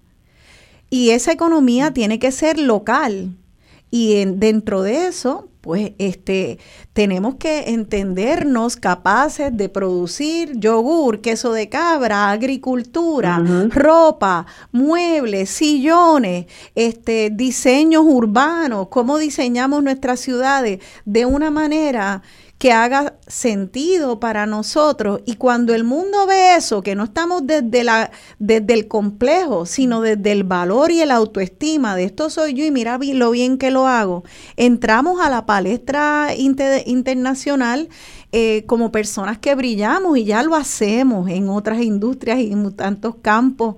Yo quiero saber si en el de diseño ya estamos también exportando al mundo. Bueno, yo no sé si estamos, el nivel de exportación, no, no sé cómo está eso, pero te voy a decir honestamente, pero sí, yo eh, a nivel internacional hay gente que está que, han estado en los congresos, que ha estado este expuesto, por ejemplo, MOA estuvo en en la Bienal de Londres, hemos ganado ¿Qué, ¿Qué tipo de diseño es ese? Eh, eh, MOA eh, hace branding. Ajá, una agencia. de aquí de Puerto Rico. Este, también hemos ganado premios en la Bienal Americana de Diseño en, en España. Este Andrés Sala estuvo invitado, creo que a un congreso en Chile recientemente. O sea que eso sí se está dando. Eso no, eso, pero, pero volvemos otra vez y ahora en Torcha tiene un, bajante que se llama eh, Atando Cabos, porque en Torcha es como el rabito del, del, del, del cerdo que es como que está como enredado. un este, espiral, como un espiral. Pues, eh, pues, el tiempo no es lineal, es una visión de cómo el tiempo es, movible. Sí. Pero es si tú no si tú no tocas así el visual de atando cabo de los planteamientos de que estamos haciendo, no puedes como comprender el impacto de, de, lo que significa el no saber tu historia. Porque esto es un, es un, te estoy hablando de una práctica, pero imagínate cuando lo llevas a un nivel más grande, ¿no? Pero si en la práctica no sabemos, por ejemplo, qué es lo que se está haciendo, inclusive ahora mismo, imagínate lo que lo que implica. Entonces, por eso que entonces es un proyecto que promueve lo no inclusivo, lo, lo, no racista, es que es un proyecto feminista y es un proyecto descolonizante definitivamente. Absolutamente. Y yo me imagino que entonces podrías conectar, a través del proyecto se podrán conectar eh, y hace, fomentar diálogos entre personas en, distintos, en distintas áreas del diseño, ¿verdad? Correcto. Que tal vez ahora podría estar un poco fragmentado y no se conozcan por lo mismo de que se estudia la historia de una manera muy individual, pero no parece haber como este esfuerzo, ahora ustedes lo están iniciando, eh, a nivel eh, muy más nacional, institucional y bien público, de que una todas las voces. Y yo exhorto de verdad, nosotros podemos hacer eh, como grupo, podemos hacer muchos juntos, pero yo exhorto a las universidades de este país que cojan muy en serio la, la falta de enseñar clases de historia del diseño en Puerto Rico. Es increíble que las nuestras escuelas de diseño no haya clases institucionalizadas, parte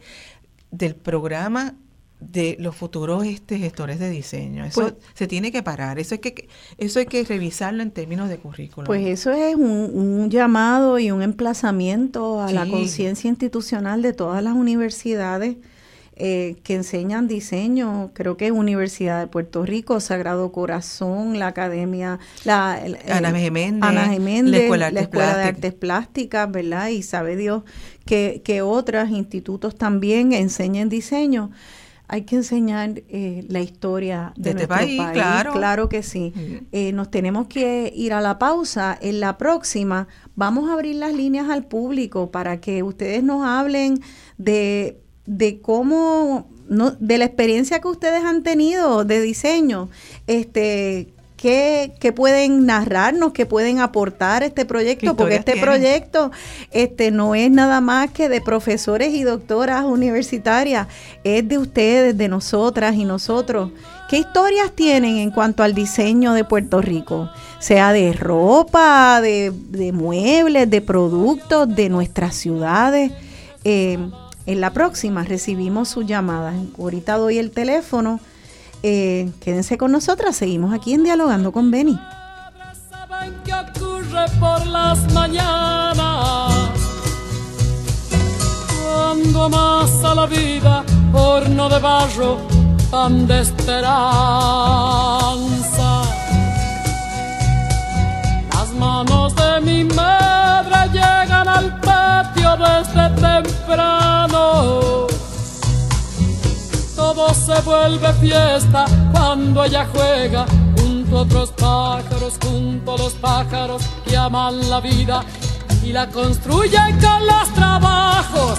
Arde la leña, harina y barro, lo cotidiano se vuelve mágico, se vuelve mágico.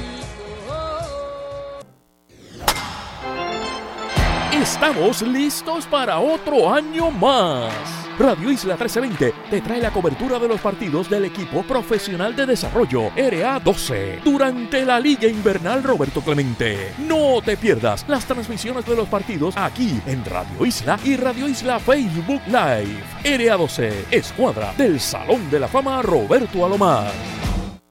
Tu Navidad no está completa sin nosotros. Aquí tenemos lo que necesitas. Radio Isla 1320, el sentir de Puerto Rico en la Navidad.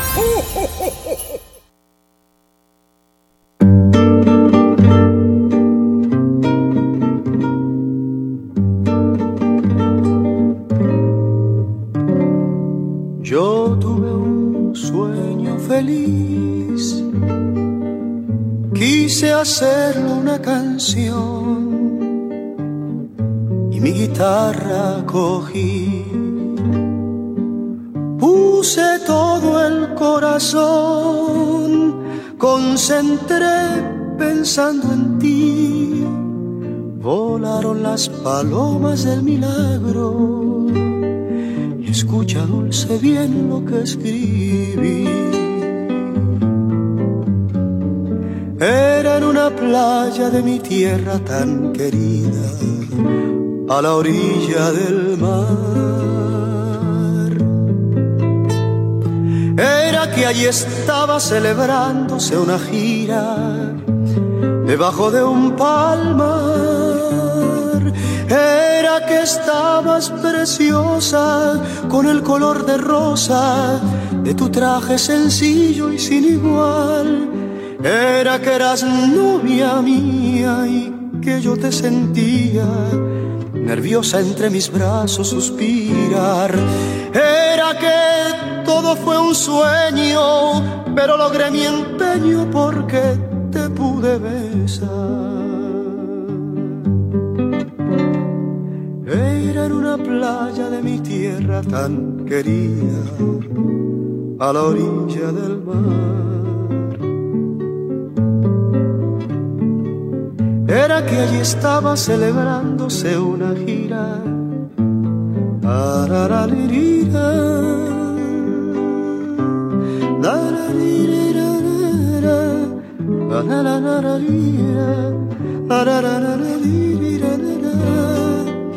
Era que eras novia mía y que yo te sentía nerviosa entre mis brazos suspirar. Era que todo fue un sueño, pero logré mi empeño porque te pude besar. Sueño feliz, el sueño aquel.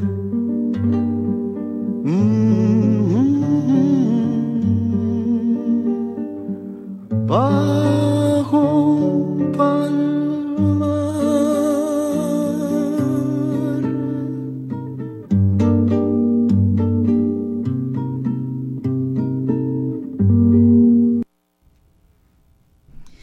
de vuelta dialogando con Beni, yo soy Rosana Cerezo y estoy dialogando con Marimater O'Neill y Aimé Ciberón, ambas eh, integrantes de un proyecto llamado Entorcha, proyecto para lograr un archivo comunitario de la historia del diseño en Puerto Rico. Esta canción bajo un palmar de la autoría de Pedro Flores en la voz de Dani Rivera.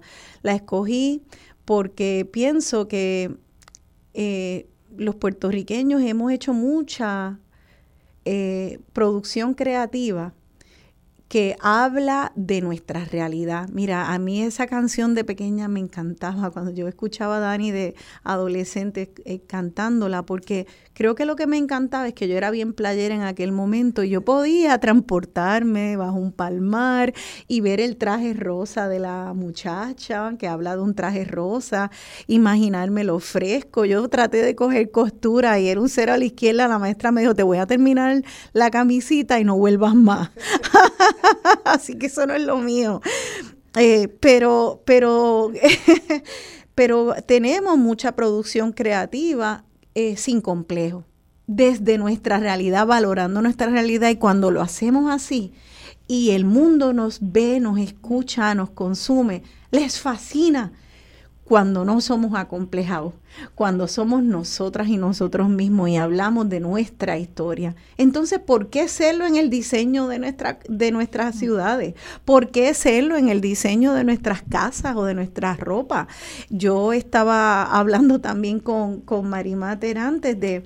Fíjate, una cosa que he notado es que hay muchas casas alrededor de mi urbanización que están sustituyendo las ventanas de celosía a las cuales tú le puedes poner screen y que pueden venir las, las Miami que oscurecen cuando cierre o pueden venir de cristal y ser transparentes. Pero esas ventanas se están sustituyendo con ventanas francesas, las cuales obligan a las personas a vivir encerradas.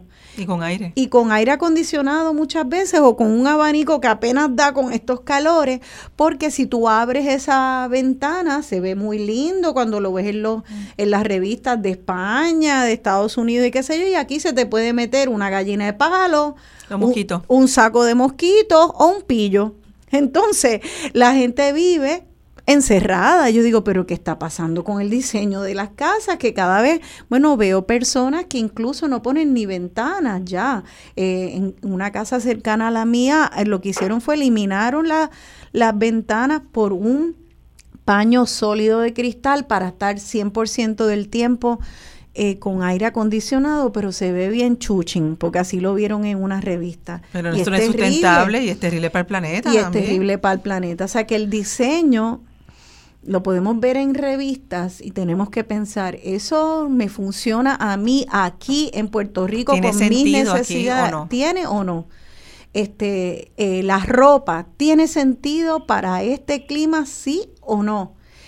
Y una vez más, nuestras ciudades y cómo están organizadas, ¿tienen sentido que estemos con carro para todas partes? Que se le penaliza a la persona que no tiene carro porque a las personas que dependen de transportación pública es normal escuchar que tengan que esperar dos horas por una guagua. Es casi, si tú no tienes carro y tú no perteneces a esta economía del carro, serás penalizado. No hay manera de tú vivir en este país sin ser castigado por no tener un carro porque la, los diseños eh, no están hechos para, para eso, para los peatones Pero o para resistencia, la... resistencia. Yo veo mucha gente en bicicleta gracias conmigo. A eso, sí. Gracias a eso que hay tanta resistencia, pero hay que tener mucho cuidado y hay muchos ciclistas que acaban teniendo unos accidentes terribles porque hay que tener mucho cuidado porque no hay un diseño pensado y hecho a propósito para ni los ciclistas ni los peatones. Yo vivo en Atorrey, ya las aceras son de los carros también. Entonces, eh, el diseño eh, es todo. Eh, creo que prometí que iba a abrir las líneas al público, así que quiero dar el teléfono aquí, 787-292-1703. 787-292-1703 para que nos hablen de sus historias, experiencias con diseño aquí en Puerto Rico, buenas o malas, si conocen de alguien. Este, creo que ya tenemos una llamada, así que vamos a recibirla. Buenos días, está en Dialogando con Benny, su nombre, por favor. Buenos días. Buenos, días. Buenos días, Rosana, te habla el profesor Prats, Eduardo Prats. Ay, buenos días, profesor Prats, ¿cómo está usted? Pues muy bien, escuchándolas y fíjate que hay que reconocer esa labor de ese archivo comunitario del diseño. Me parece que el, tema va bien ligado al de la planificación o al de la institución, ¿verdad? De la que hemos padecido por, por décadas y décadas. Pero el tener esto un archivo comunitario del diseño, pues es fundamental yo vivo en el condominio El Monte, el Monte, Sur y Norte, Ajá. que va a ser premiado. Esta semana están haciendo unas tomas, una toma eh, en los llamados, en estos avioncitos que los drones. Los drones, sí. Están haciendo una toma porque premiaron el, el diseño del condominio del Monte, el Norte y Sur eh, eh, diseño de esto en Miami es similar a uno que hay en Miami y Fontaine Blue y se, y se sí. también. Ah, qué interesante. pues, la iniciativa comunitaria todavía es más importante. Y bueno, el otro que quería eh, comentarte que el próximo domingo, sábado, perdón, sábado 19, que es el día del encubrimiento, ¿verdad? Sábado 19 eh, se va a, llevar a cabo el maquinocchio. ¿Cómo, tú fuiste eh, por allí, ah, eh, Carolina? sí, yo he ido en varias ocasiones. El baquinoquio que se hace en el... Es una actividad de poesía que se hace alrededor de...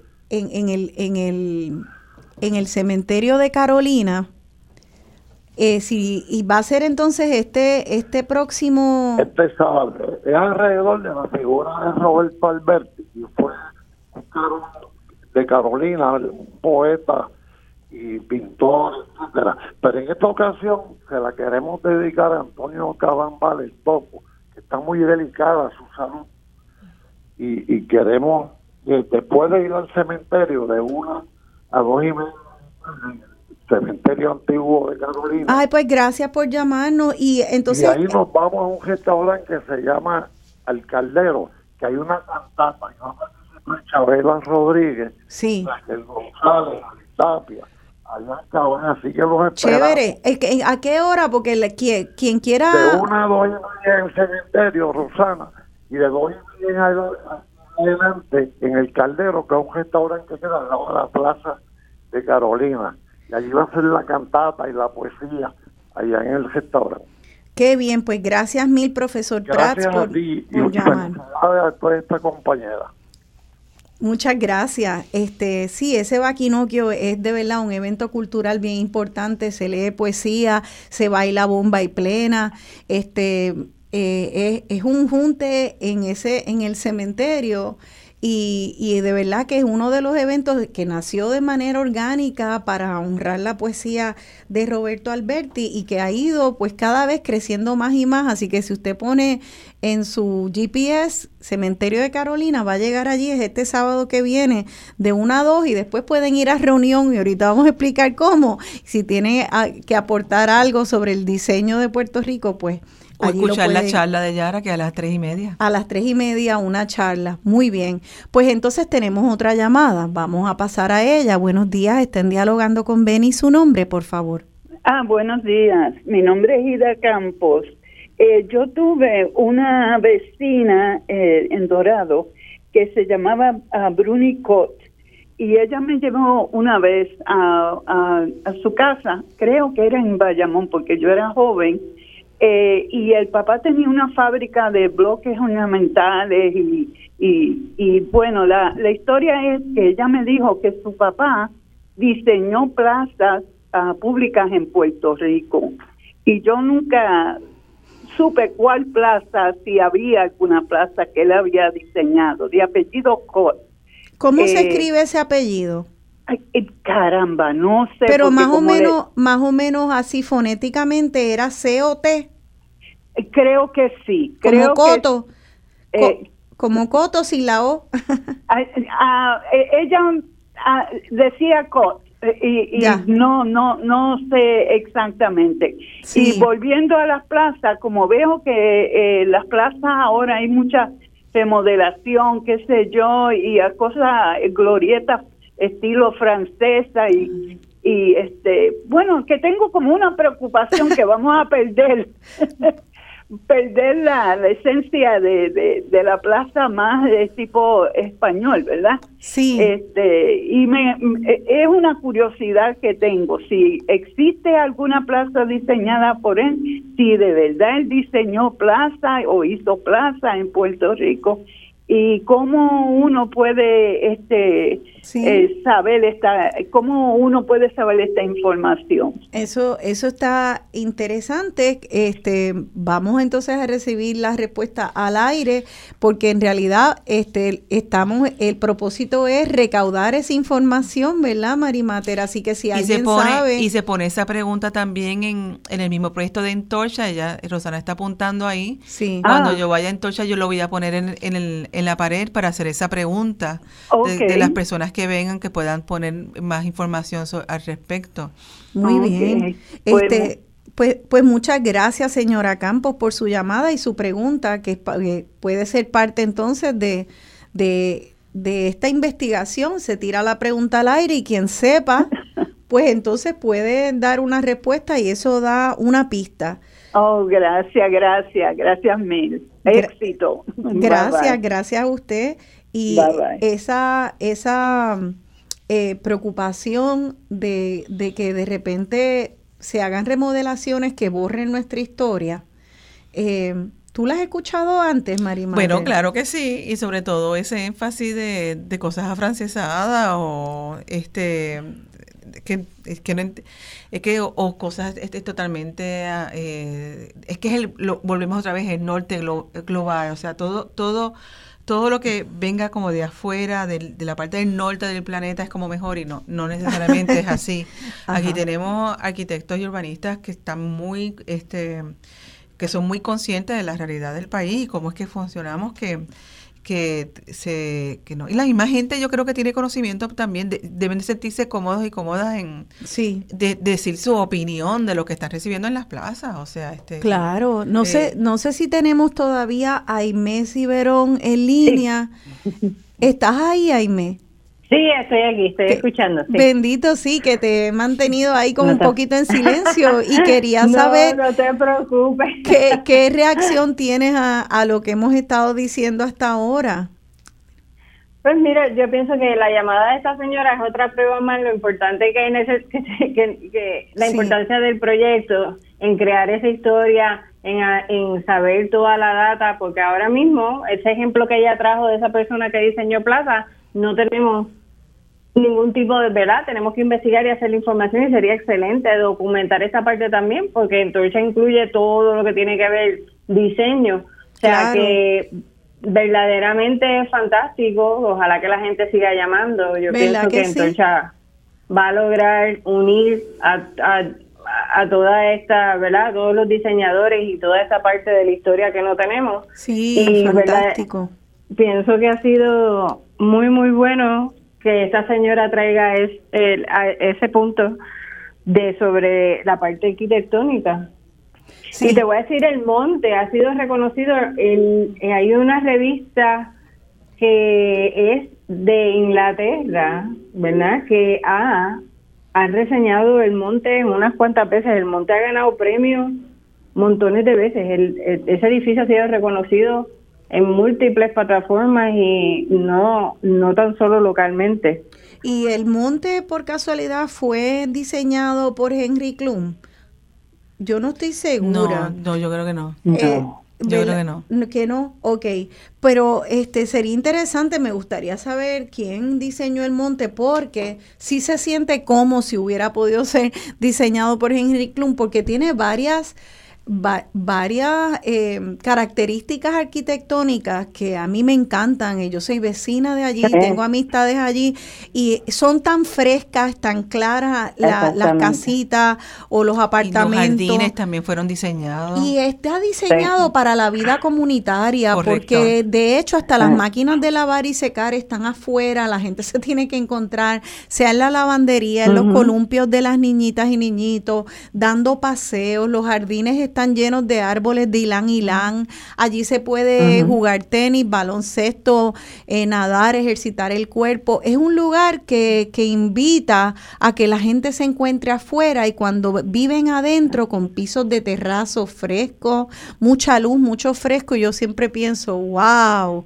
diseño para Puerto Rico y para puertorriqueñas y puertorriqueños. la gente no la aprecia, por ejemplo, yo he visto remodelaciones que están siendo, por ejemplo, en, el área de Miramar donde yo vivo, que compran en Miramar porque les gusta la cuestión histórica de Miramar, pero cuando entran te destruyen completamente. Bendito. Adentro de terrazo, con tapan los terrazos.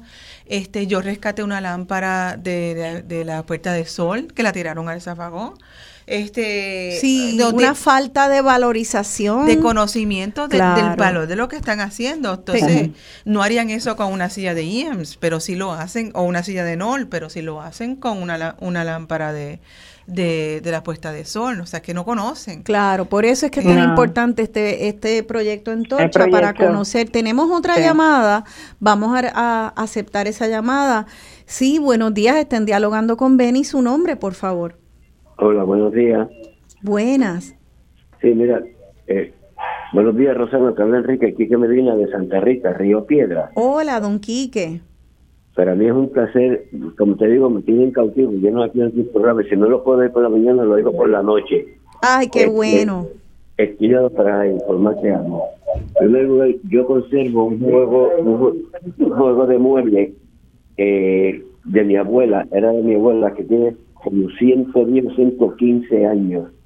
De estos muebles antiguos que tiene el, el sofá, tiene dos butacas y dos sillones de pajilla Entonces quería recordarte, ahora que se va a hacer ese museo, eh, en una ocasión en Radio Isla se hizo un programa, creo que deciste tú misma, donde se llevó eh, a las personas que eran tejedoras que ahí pues presentaban los diferentes diseños. Sí, ese lo hice yo de Mundillo, sí, eso fue un programa precioso. Sí, yo lo escuché, por eso te, estaba recordando, ¿verdad? Que están pensando en, ¿verdad? Buscar ejemplos sobre diseños. Te estaba llamando para recordarte este hecho, que me parece muy importante de que nuestro país se dé a conocer también en, a, nivel internacional, levantar la conciencia nacional puertorriqueñista, sobre todo de la capacidad de producción y creatividad que tiene este pueblo puertorriqueño y sobre todo en, en el arte de las mujeres, cómo se han destacado en diferentes ramas del hacer cultural, del hacer político, del hacer económico, en todos los géneros y en todas las materias. Absolutamente, don Quique. Eh, yo le doy las gracias porque ahora que usted me lo dice y me lo recuerda, yo debía haber puesto los nombres específicos ayer cuando fui a reunión y puse, escribí mi nota de las personas que, que quería que se fueran incluidas, debía haber puesto el nombre de esas dos invitadas al programa porque es como usted dice, ellas explicaron cómo ellas heredaron unos diseños españoles y, luego cómo en Puerto Rico se crearon puntadas y diseños boricuas que se les enseñaron a los españoles allá porque hay un diálogo internacional y se enseñaron a través del mundo hispano. Eh, así que voy a corregir eso, voy a entrar digitalmente al registro del proyecto Entorcha y voy a añadir el nombre de esas dos eh, eh, trabajadoras del mundillo y diseñadoras. Gracias a usted, don Quique. Gracias por recordármelo. ¿Viste cómo funciona esto? Sí, esto funciona de manera bien bonita. Gracias, don Quique. Si hubiera la posibilidad de que pudieran después repetir el programa y quede más conciencia, sería formidable, en la medida de lo posible. Gracias, gracias. ¿Cómo no? Sí. Te felicito siempre por mantener eh, en vivo y en expectativa la, formación y la reafirmación de nuestra cultura, nuestra nacionalidad puertorriqueña y la capacidad creativa que tiene este pueblo puertorriqueño y que ahí están incluidas nuestras mujeres que son tan, trabajadoras, tan tan entusiastas y tan creativas. Eso es así. importante. Con orgullo. Gracias, don Quique. Voy a hablar con una profesora amiga mía que eh, da clase en la Escuela de Artes Plásticas en San Juan, la profesora Aidel Andín para hacerle la sugerencia que planteó la deponente que tiene ahí contigo. Ah, pues sí, se lo agradezco, se lo agradezco. El proyecto se llama Entorcha y puede entrar a las redes sociales. Así que gracias mil, eh, don Quique. Me, me escribe también el amigo y arquitecto pionero en lo que es la arquitectura biotropical, el profesor Pedro Muñiz Rivera, que el edificio del monte fue diseñado por la firma Reed Torres y Marvel, el arquitecto Tom Marvel, este eh, es el es uno de los que diseñó el, el monte junto con su con sus eh, socios en esa firma y fue una firma muy importante en Puerto Rico. Gracias Pedro por escribir eso. Así que eh, a Michael le pido que por favor, no sé si ya tenemos que irnos, así que ya casi no, no, nos toca irnos. Le quiero dar entonces unas últimas palabras a nuestras invitadas rapidito porque ya tenemos que pasar al otro programa. Eh, nada, los espero en Entorcha. Entorcha es un lugar que funciona como un eh, que funciona como colectivo, en, una sala de, de, dispositivos. Este, y que estoy ahí en los próximos dos sábados de 2 a 5 de la tarde. Déjame explicar bien para ustedes busquen, pongan en Google Maps eh, el edificio La Electrónica, lo pueden poner en cualquier GPS de teléfono o si ustedes recuerdan el propio GPS de la memoria y cuando llegan tienen que entrar por una marginal, llegan al final de la marginal, pasan ese edificio, eh, parece que vas a ir un callejón sin salida y ahí al final coges a mano derecha y entras a un estacionamiento y ya ahí se ven todos los pequeños rótulos que, que indican cuál es el camino a reunión. Es un taller, es el taller de un diseñador de muebles puertorriqueño. Pablo Santiago, sí. Pablo Santiago y también ahí adentro, aparte del taller donde él construye sus muebles, está este centro de reunión creado por Pablo Santiago y Norma Vila. Y Norma Vila. Y ahí eh, los artistas se encuentran y ustedes, aunque no sean artistas, pues si son diseñadores o no artistas o no diseñadores, pueden entrar allí y nominar a su persona, hablar de su experiencia, ponerlo en una notita y pegarlo. ¿Cuándo? Este próximo sábado 19 y sábado 26 eh, y eso va a ser de 2 a 5, ¿verdad, Y vamos a tener una conferencia a las 3 y media, una este sábado y otra el próximo sábado. Perfecto. Lo importante es que vayan y participen de, eh, y de esa información. Excelente.